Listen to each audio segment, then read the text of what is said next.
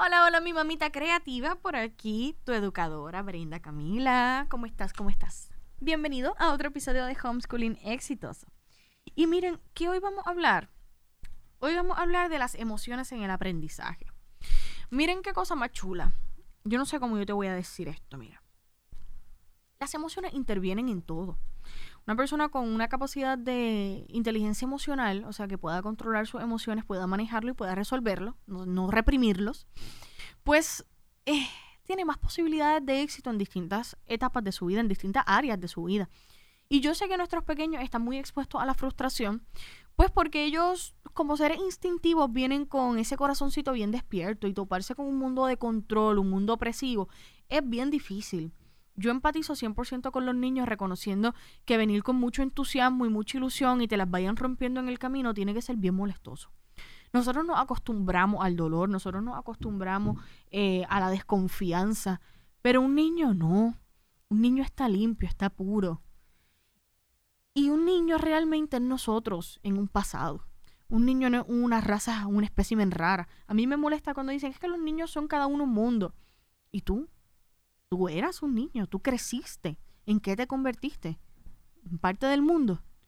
Pues si tú reconoces la individualidad, tenemos que reconocer también que hay unas emociones que están basadas en ilusiones, en ilusiones, por eso la etapa imaginativa, una de las más extensas de la infancia, eh, que las emociones intervienen en todo. Y nosotros siendo conscientes de ello, nosotros tenemos que considerar esas emociones para nuestro proceso educativo. Y esto es a lo que voy. Hay algo que se llama la clase memorable. El tú generar una memorabilidad, algo que se quede en mi cabecita, no es repetirlo 500 mil veces, porque esa no es la estrategia. Eso déjaselo a la música. Pero nosotros, nosotros, ¿verdad? Con los datos. Mi objetivo no es que se memorice algo porque sí. Yo quiero que esta clase sea memorable porque es importante, valiosa, pero se lo tengo que dejar saber y se lo tengo que hacer que sentir. Y ahí vamos a las emociones. Un momento memorable es una combinación de una emoción con una circunstancia.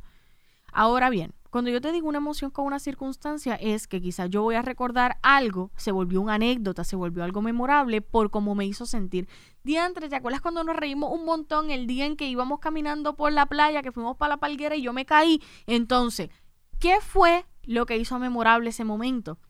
Para la persona que se cayó, puede ser la vergüenza, hubo una emoción involucrada para ti puede haber sido la risa, las miradas, puede haber sido lo que generó una memorabilidad de ese escenario, fue la emoción involucrada.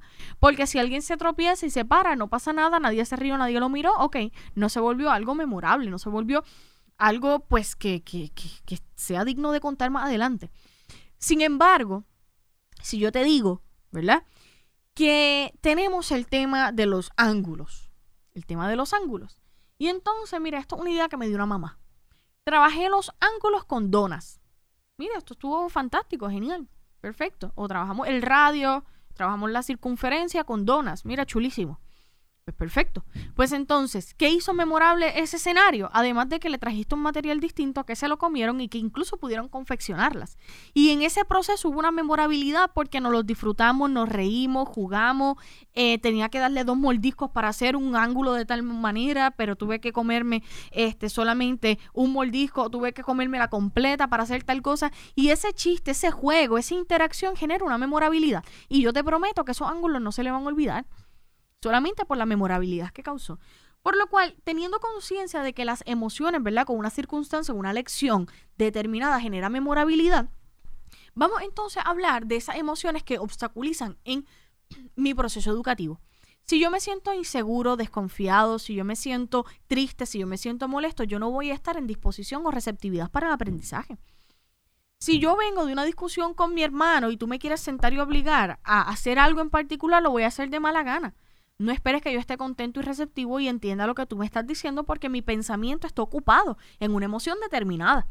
Entonces ya nosotros reconociendo la influencia de las emociones tenemos que jugar con ellas para que se vuelva memorable ese aprendizaje o esa lección que yo estoy impartiendo. ¿Ok?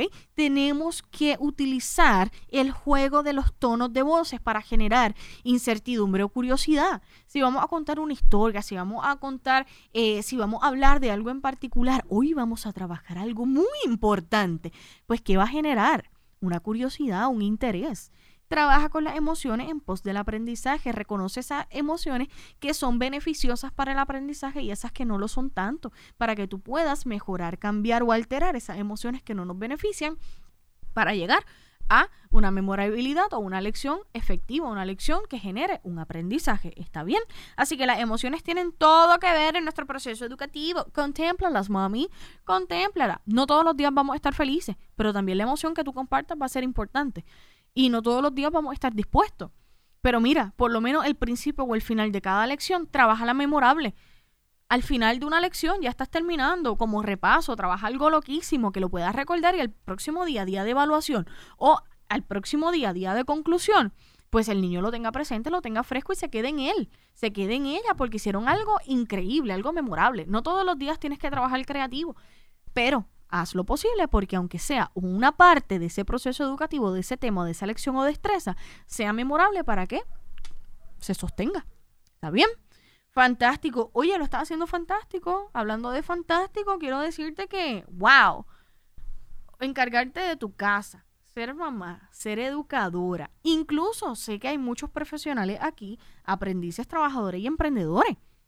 Te felicito y te abrazo, porque realmente tú estás dando lección de vida, tú estás siendo ejemplo de superación y crecimiento. Y eso es hermoso, hermoso, hermoso. Y tú lo sabes bien, que si queremos ser educados, ¿qué tenemos que hacer? Ajá, tener consciente de que la educación comienza y termina en casa.